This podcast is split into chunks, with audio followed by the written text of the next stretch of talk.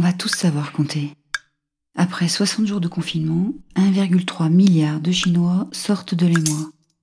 Tandis qu'en même temps, 1,3 milliard d'Indiens s'enferment chez soi. Aurais-tu pu imaginer il y a seulement deux mois ce cache-cache mondial avec attestation auto-signée pour sortir de chez toi? Et à quel moment quelqu'un s'est dit, voyant un pangolin, ma foi, ça a l'air délicieux Remarque, je me suis souvent posé la question concernant l'huître. Au-delà des frontières du 9-3, les choufs et les keufs sont débordés, parce que dans confinement, il y a d'abord consentement.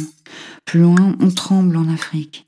Il y a ceux qui peuvent et ceux qui peuvent pas survivre à l'intérieur. Au Sénégal, pour certains, comme Fatima sur Twitter, la période est à la prise de conscience de ce que peut être un pays calme. Leur confiné, enfant casanier, dit-elle, mari présent, opposant qui dialogue avec le président, boutiquier en gants, pour les autres, mauvais traitement, pour mettre en œuvre les mesures d'urgence. Partout encore, on étire les inégalités. Là-bas, Trump n'est pas fan du confinement. C'est pas bon pour ses affaires. Il a prédit que le virus s'évanouira avec l'arrivée des températures printanières et il a déjà sa place à l'hôpital. Pas comme ces 50 millions d'Américains qui sont pas ou mal couverts. Presque la population entière de la France, quoi. Drôle, ce 24 mars, a le grand Manu a rejoint les derniers rhinocéros du Cameroun, tandis que le grand Raoul, aux cheveux blancs, a claqué la porte du conseil, les poches pleines de miracles. Et si seulement c'était vrai? Et nous? Combien de jours allons-nous compter? Chou, fleur, chou, fleur.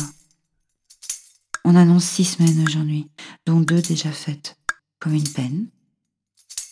À quoi À qui servons-nous pendant que tant triment, courent, souffrent, pleurent?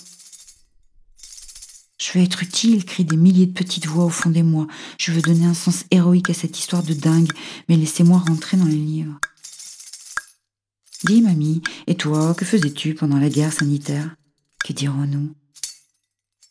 La vérité, Barney, qu'on protégeait les proches, qu'on rassurait les lointains, on se faisait rire, on s'inspirait, on rêvait le pendant et l'après. On s'encourageait à faire des trucs nouveaux. On saluait de loin ceux qui partaient le matin. On consolait ceux qui revenaient le soir.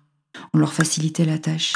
On faisait passer les bons messages et les courses sur les paliers. On dénichait les petits bonheurs. Allez, on lâche rien. On est là, on serre les rangs, au cœur de ce foutu laboratoire solidaire. Et on se dit, à demain. Journal de bord.